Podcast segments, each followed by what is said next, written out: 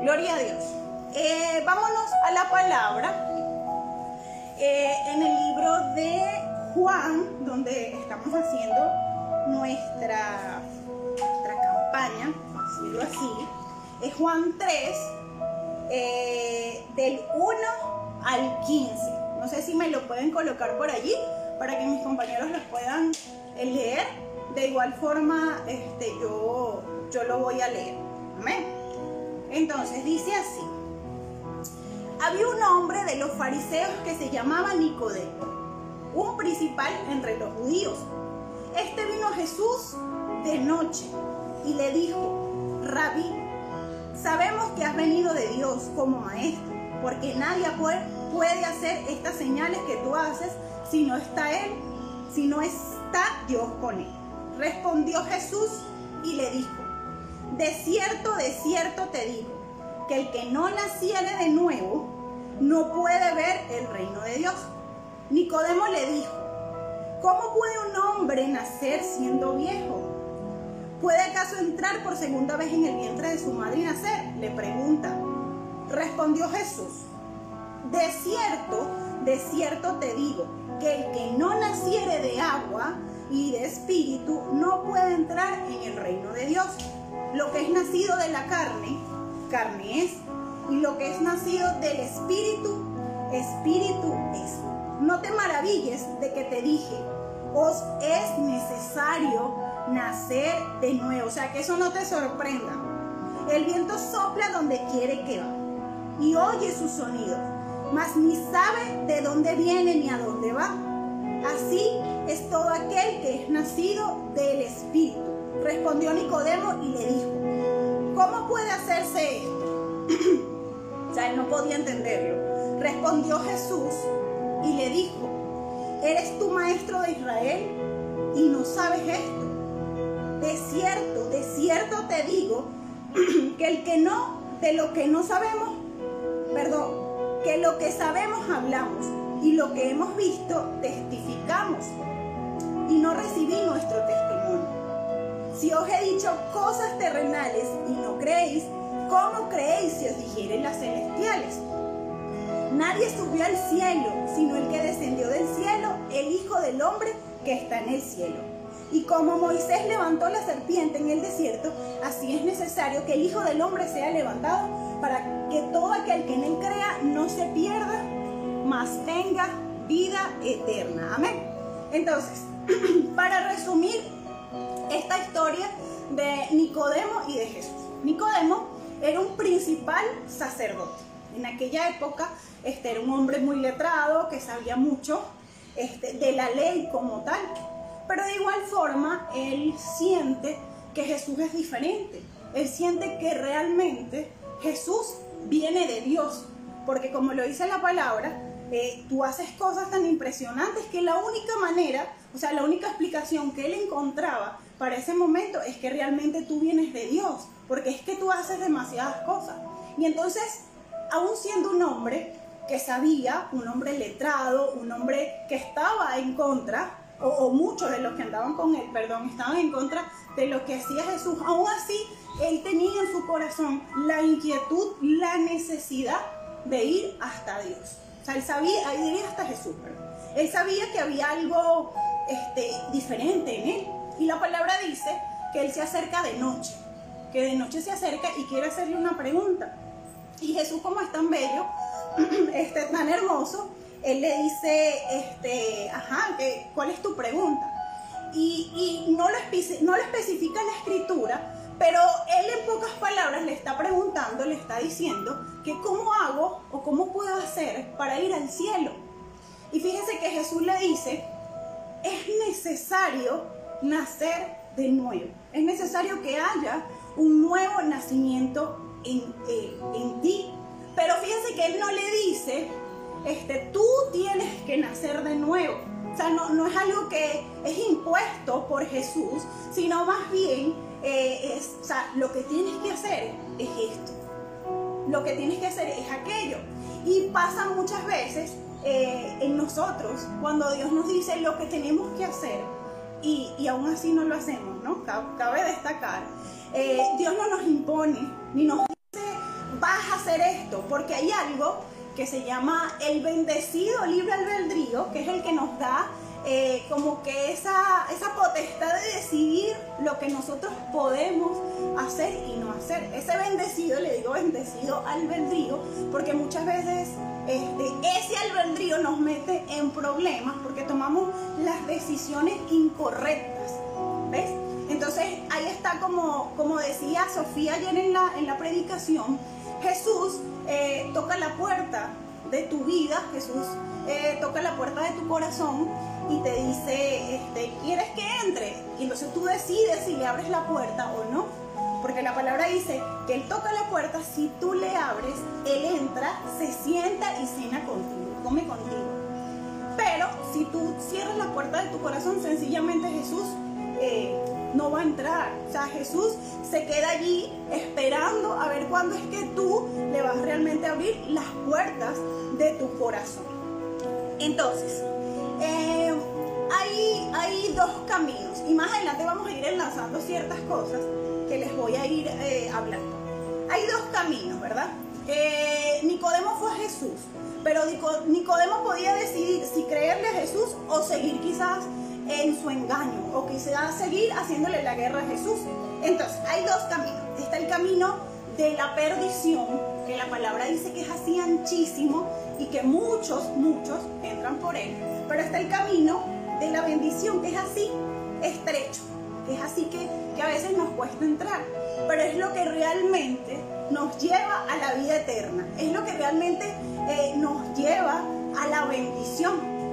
por lo general, eh, en ese camino tan ancho, así, tan amplio, la gente se va porque es que allí en ese camino ancho, amplio, tú puedes tomar tus propias decisiones sin que nadie te diga nada. Este, tú si quieres te sujetas o no te sujetas a la voluntad de Dios, al pastor, al líder. Eh, si, o sea, tú allí haces lo que te da la gana. En principio se ve hermoso, se ve bonito, se ve así como que wow, este es lo que yo quiero, porque es que yo quiero hacer lo que yo quiero, lo que mi carne quiero.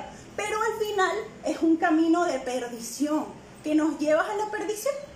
En cambio, el de la bendición, que es así chiquitico, este, nos cuesta entrar porque es que estamos acostumbrados a vivir una vida eh, desordenada y vacía, estamos acostumbrados a que nadie nos diga nada, a no sujetarnos a nada, este, sencillamente yo soy una mujer hecha y derecha y bueno, yo voy a hacer lo que, lo que yo crea conveniente que debo hacer.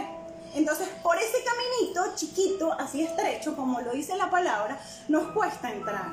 Pero una vez que uno entra, tú puedes ver su estrechez, pero eso es lo que te va a llevar a ti a la bendición y lo que te va a llevar a la vida eterna. Ese camino que puede ser em, un camino difícil, porque es que la palabra dice, que, no es que iba a ser fácil, pero es que Dios, lo, importante es que Dios va a estar con nosotros a pesar de que sea difícil, Él nunca va, nunca va a dejar de estar. ¿sí? Puede ser muy, muy, muy difícil el camino en principio, pero después es un camino que te lleva a la bendición y a la vida eterna.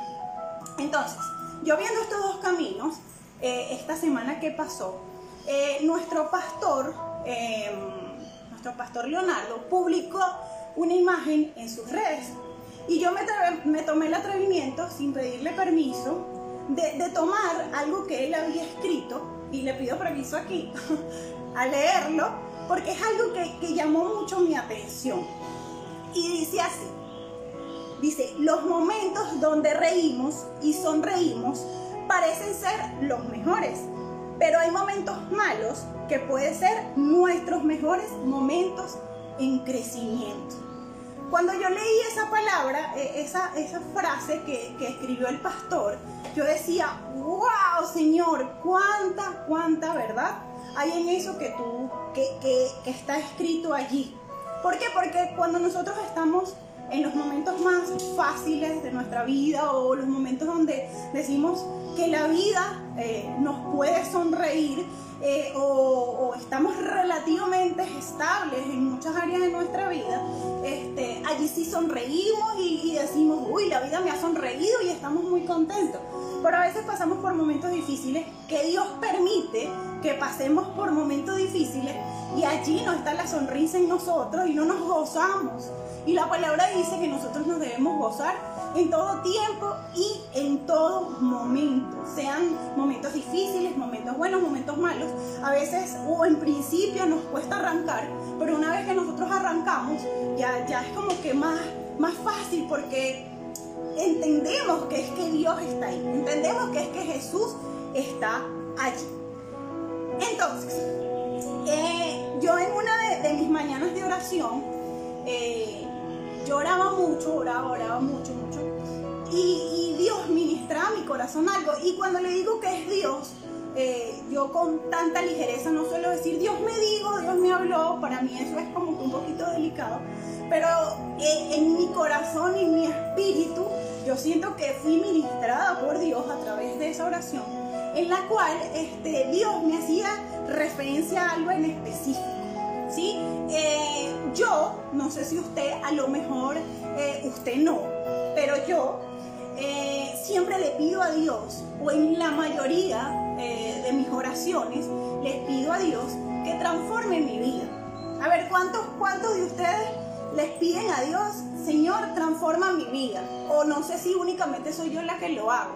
A ver, colóqueme aunque sea una manito, un dedito diciéndome si en mi oración yo todos los días le pido a Dios este, que cambie mi vida. A ver, o nadie ora, ¿cómo es la cosa? O nadie ora o nadie le dice eso.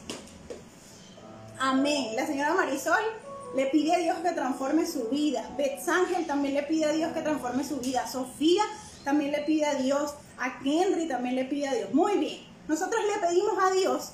Este, Heidi también, el pastor también le pide a Dios que cambiemos nuestra vida. Y yo, ¿verdad?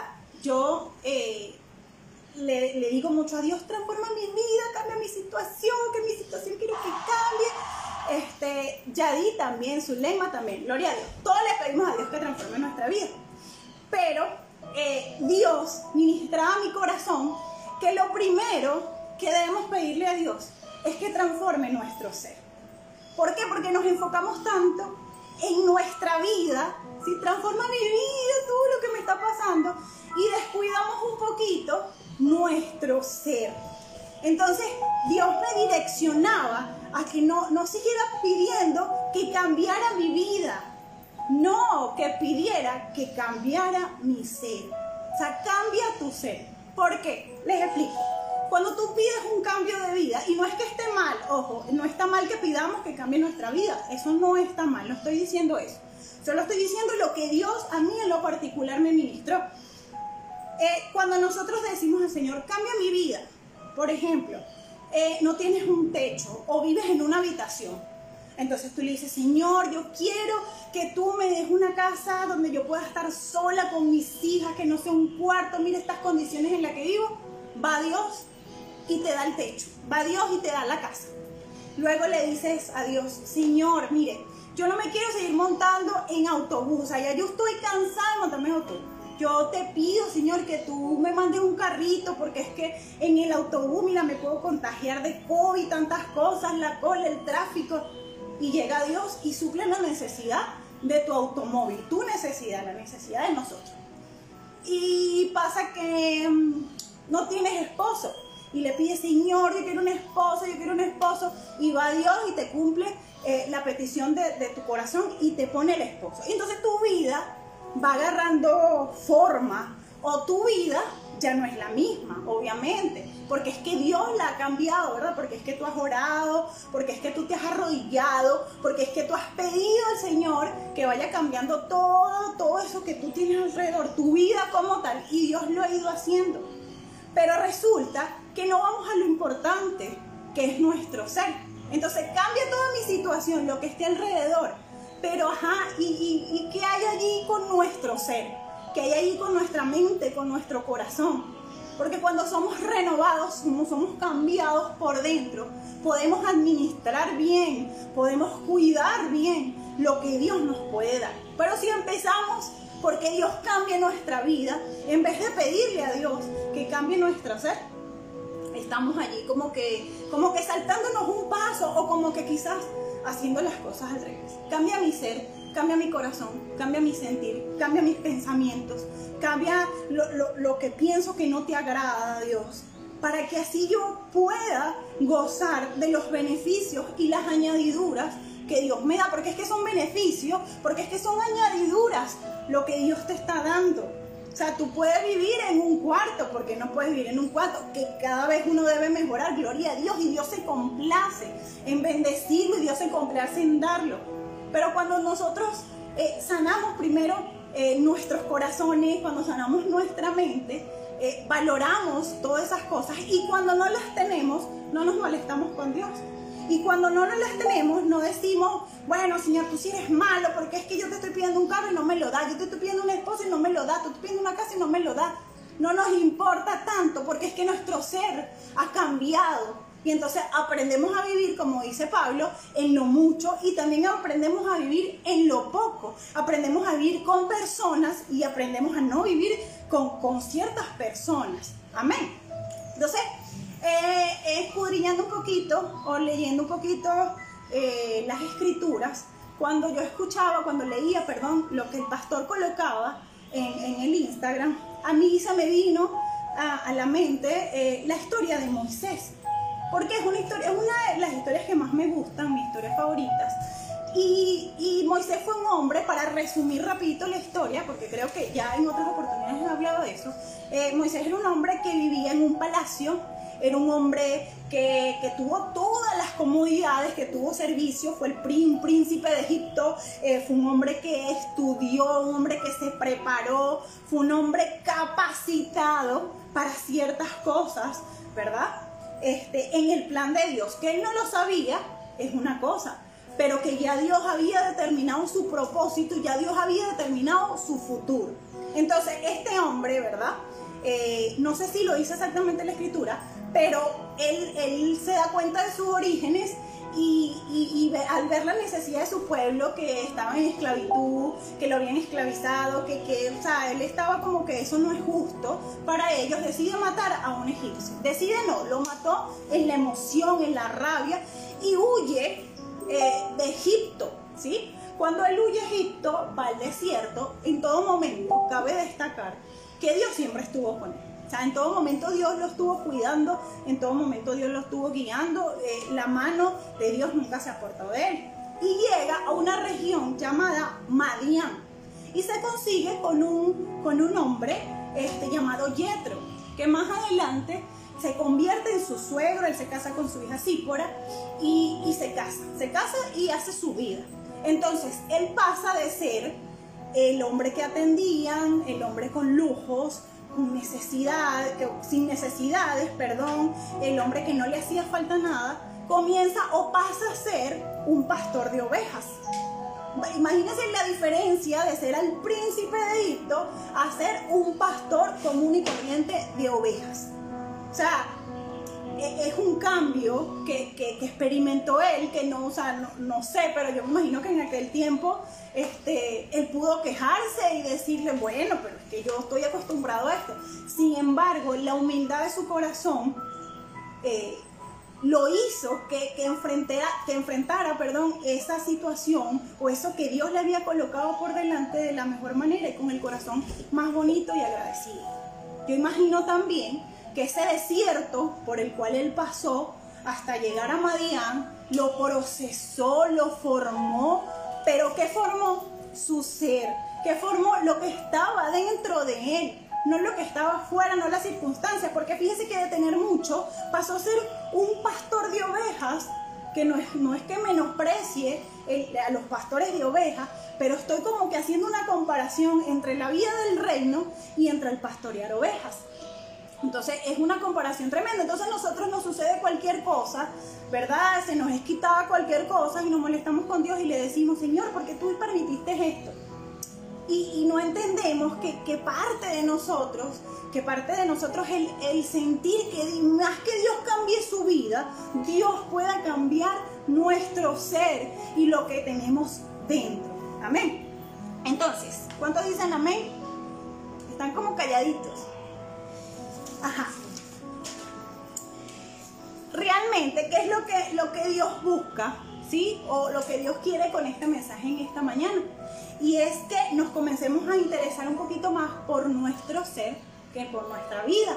Porque de nuestra vida se ocupa Dios, de nuestras necesidades más básicas se ocupa Dios. Y si no, que lo digamos nosotros en esta pandemia, sino que lo diga el mundo entero en esta pandemia, que sabemos que no nos sustenta un trabajo, que no nos sustenta, que nos sustenta es Dios. Entonces, hablamos de corazón y de mente. Hace, uno, hace un instante hablamos del corazón y de la mente. Sé que quiere Dios para hoy. Un corazón nuevo, quiere un corazón renovado, quiere un corazón transformado, una mente nueva, una mente transformada y una mente renovada. Pero es que es muy fácil decirlo. Ay, renueva tu mente, renueva tu corazón, tienes que renovarlo. Es muy fácil decirlo, pero realmente tenemos que, que vivir esa transformación en nosotros. Fíjense que eh, en el año comenzamos con una campaña muy hermosa en el libro de Juan, donde, donde el Señor nos invita a crecer y a transformarnos. Crece y transforma. Y transforma, te dice.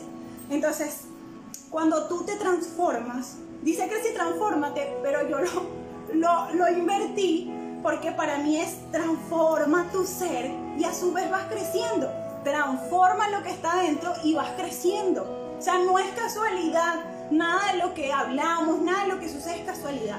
Crece y transforma. Transfórmate por completo para que puedas crecer, para que puedas eh, dar fruto, para que tu mata sea muy frondosa. Transforma tu ser y ya vas a ver el crecimiento de tu vida, ya vas a ver en cada rama que se va desplegando, que se va saliendo, eh, cada transformación de tu vida, porque la transformación de tu vida la vas a ver. Yo no te estoy diciendo, no pidas más que te transforme tu vida, no, pero pidamos primero que podamos ser transformados de adentro, de adentro hacia afuera.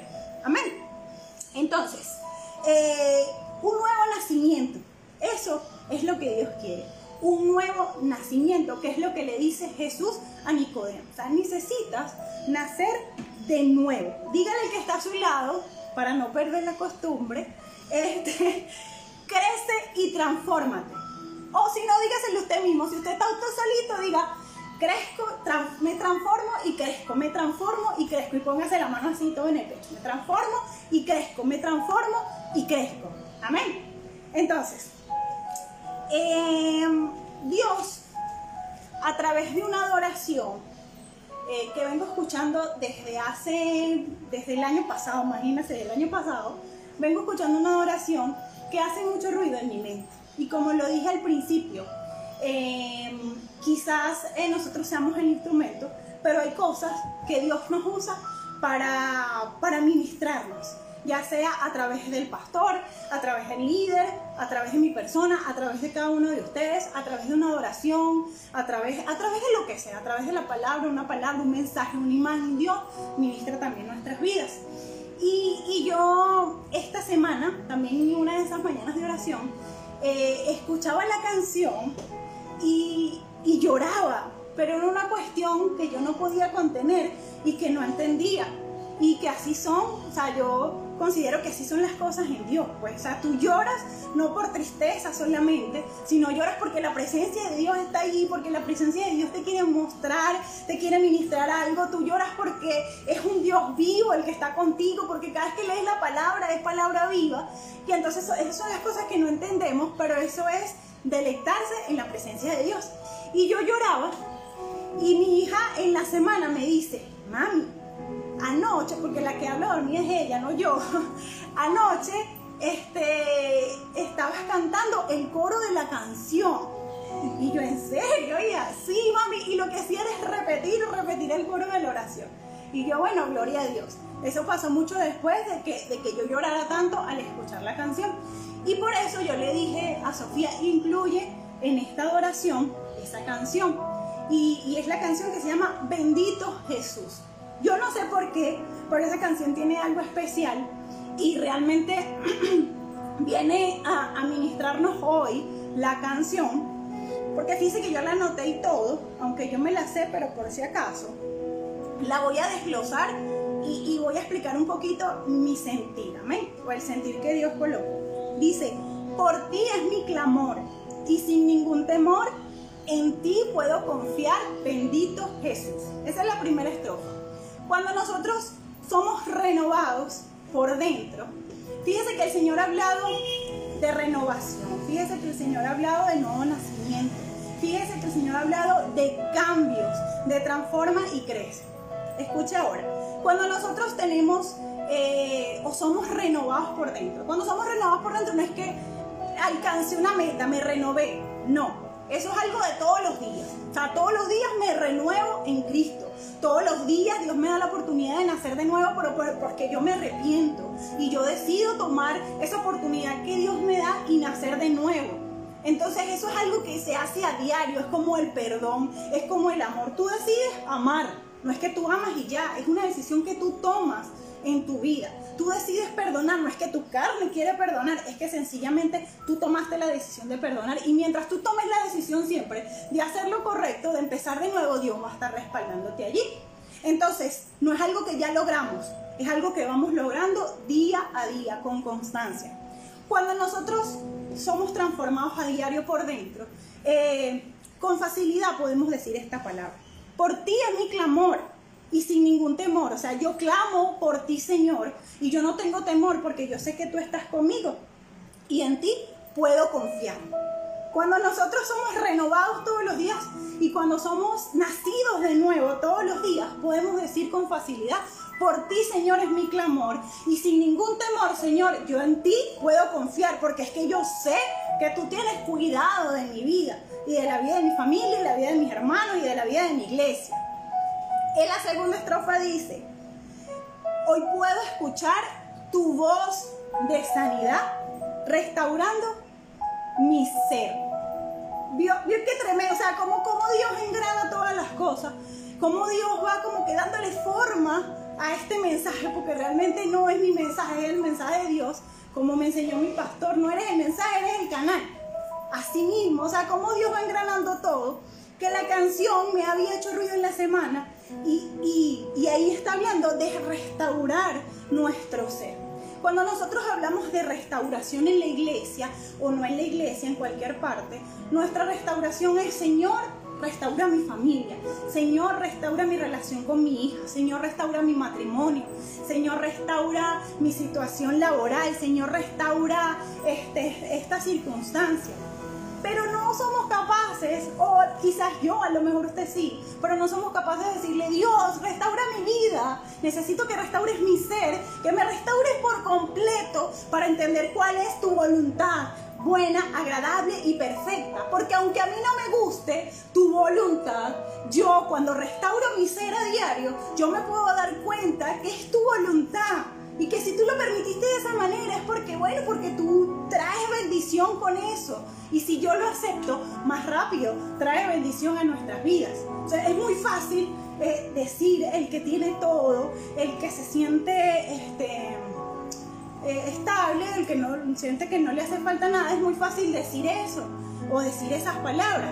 Pero el que de repente tiene una necesidad, el que de repente tiene una carencia, el que este, piensa que, que, Dios no le ha cumplido en algo, o el que piensa que sencillamente Dios se olvidó de su petición, el que está allí la petición y pide, pide, pide, el Señor le cumple, es difícil decir, es difícil este, creer o escuchar la voz de sanidad.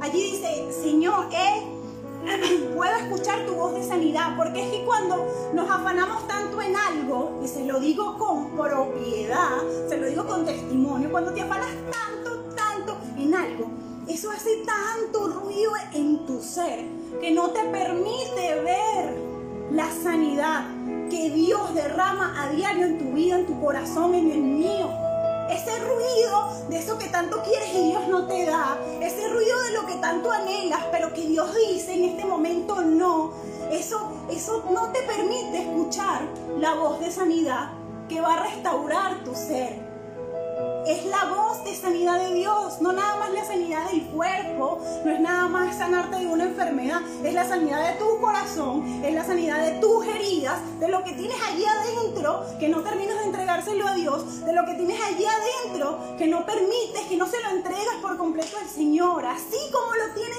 quizás destrozado como lo tenemos a veces, quizás roto, con huecos, no terminamos de dárselo al Señor para que Dios pueda restaurar nuestro ser. Que la restauración por la cual nosotros clamemos no sea la restauración de mi vida, de, no, que sea la restauración de tu ser. Que sea la restauración de tu ser para que Dios, para que puedas ver la mano de Dios.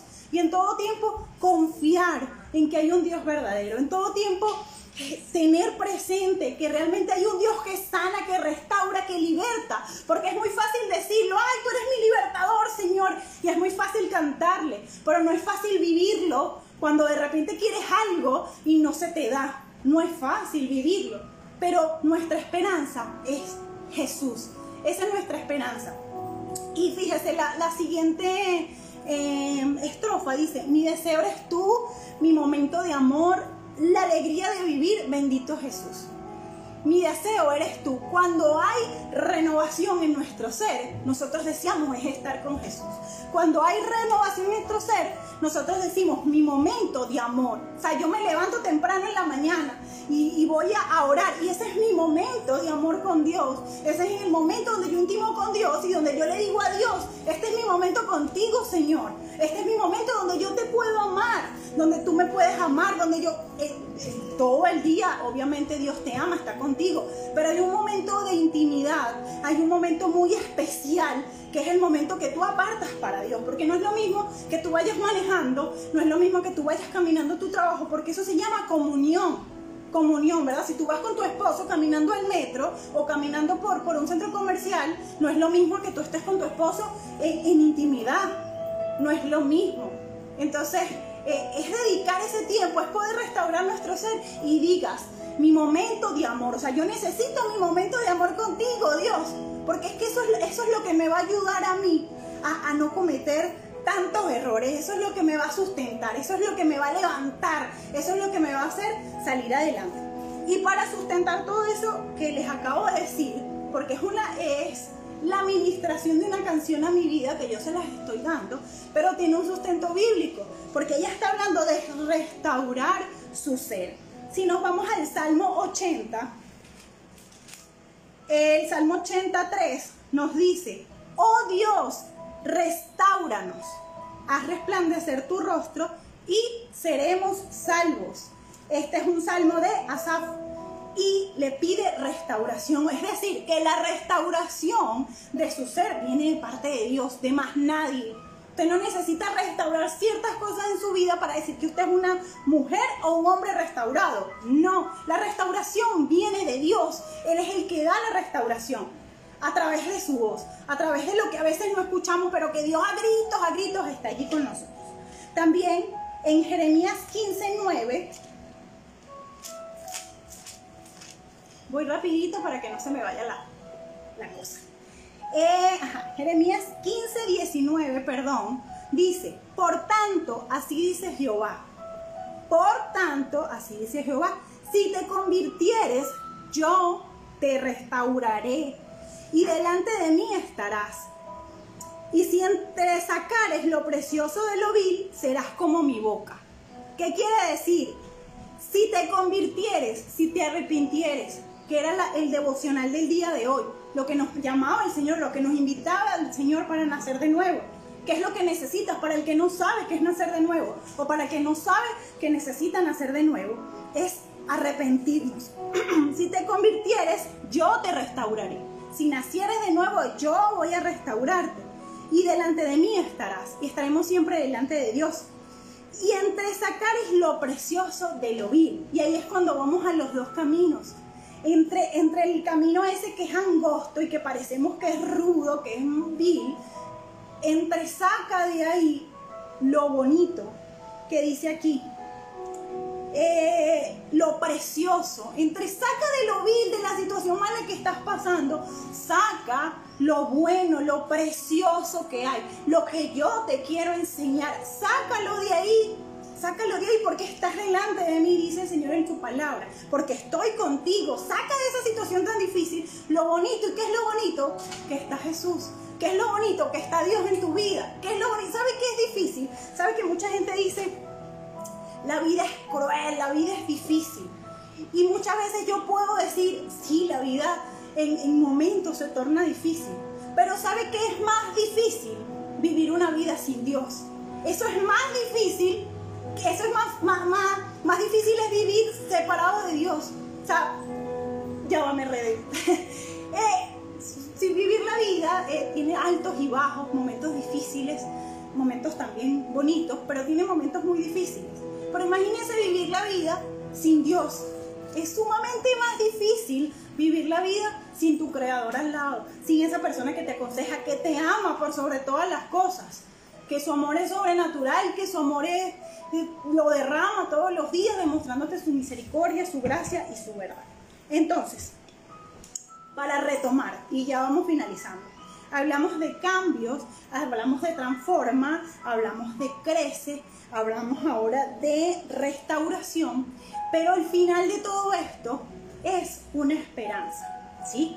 Nosotros muchas veces ponemos nuestra esperanza en, en el trabajo, ponemos la esperanza en el esposo o la esposa, podemos este, la esperanza en, en las situaciones que nos rodean. Ponemos la esperanza en el carro, ponemos la esperanza en un jefe. ahí muchas veces está puesta nuestra esperanza. Y resulta y acontece que nuestra esperanza es Jesús. Y ya les voy a, a leer un versículo que es lo que me va a sustentar lo que yo les estoy diciendo. Y es, se encuentra en Primera de Pedro 1.3. No, no, me voy a esperar un poquito para que el que tenga Biblia lo busque, para que el que tenga Biblia este, lo lea conmigo. No sé si me apoyan colocándolo allí, porque es como, es el cierre de, de esta palabra, pero es donde engloba todo de lo que una u otra forma el Señor vino a traer. Entonces, no sé, eh, si ya lo tienen, pongan un dedito para que lo leamos todos juntos. ¿Sí? ¿No? ¿No quiero leerlo? ¿Lo leo yo? Lo voy a leer entonces. Dice, Primera de Pedro 1.3. El título de, del pasaje dice Una esperanza viva. Escuche bien y y le pido que esté muy atento con sus sentidos espirituales, con su oído espiritual. Dice, bendito el Dios de nuestro Señor Jesucristo, que según su grande misericordia nos hizo renacer para una esperanza viva por la resurrección de Jesucristo de los muertos. Lo voy a leer nuevamente porque es que hay que discernirlo. Bendito el Dios y Padre de nuestro Señor Jesucristo, que según su grande misericordia nos hizo renacer para una esperanza viva por la resurrección de Jesucristo de los muertos. Es decir, Dios, bendito eres por tu misericordia que nos diste la oportunidad de renacer de nuevo, que todos los días nos da la oportunidad de nacer de nuevo para una esperanza, porque la esperanza es Jesús. Nuestra esperanza debe ser Jesús. No ponga su esperanza en las circunstancias ni en el porvenir, porque es incierto. Y eso no, no, nos lo ha enseñado el Señor a través de toda esta situación y a través de todas las cosas que Él nos ha permitido que, permitido que podamos vivir.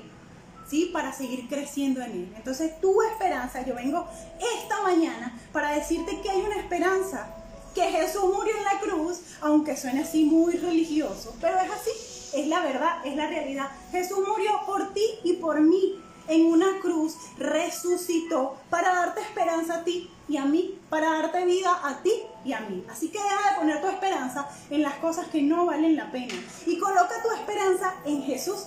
El único que no te va a fallar, el único que, el único que no falla, el que es fiel, es Jesús.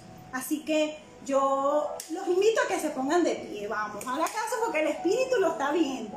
Haga caso, póngase de pie, levántese de donde está, dele toda la gloria a Dios, dele toda la gloria a Dios. Y yo le pido de verdad en oración que, que esta palabra haya tocado su mente, su corazón, que esta palabra haya tocado su ser, que realmente es una palabra fresca de Dios, que no, lo, que no la hice yo, que la hizo Dios con cada cosa que me fue dando en la semana. Yo la pido que ustedes la atesoren en su corazón, que escudriñen un poquito, que revisen, que, que, oren por sobre todo, porque hay esperanza. Mientras hay vida, hay esperanza. Así que cierre sus ojos allí donde estás y, y vamos a orar. Vamos a orar por esa esperanza, vamos a orar por el que todavía no tiene la esperanza puesta en Dios, vamos a orar por todas esas cosas, por todas eh, sus necesidades también. Amén. Así que incline su rostro eh, para orar.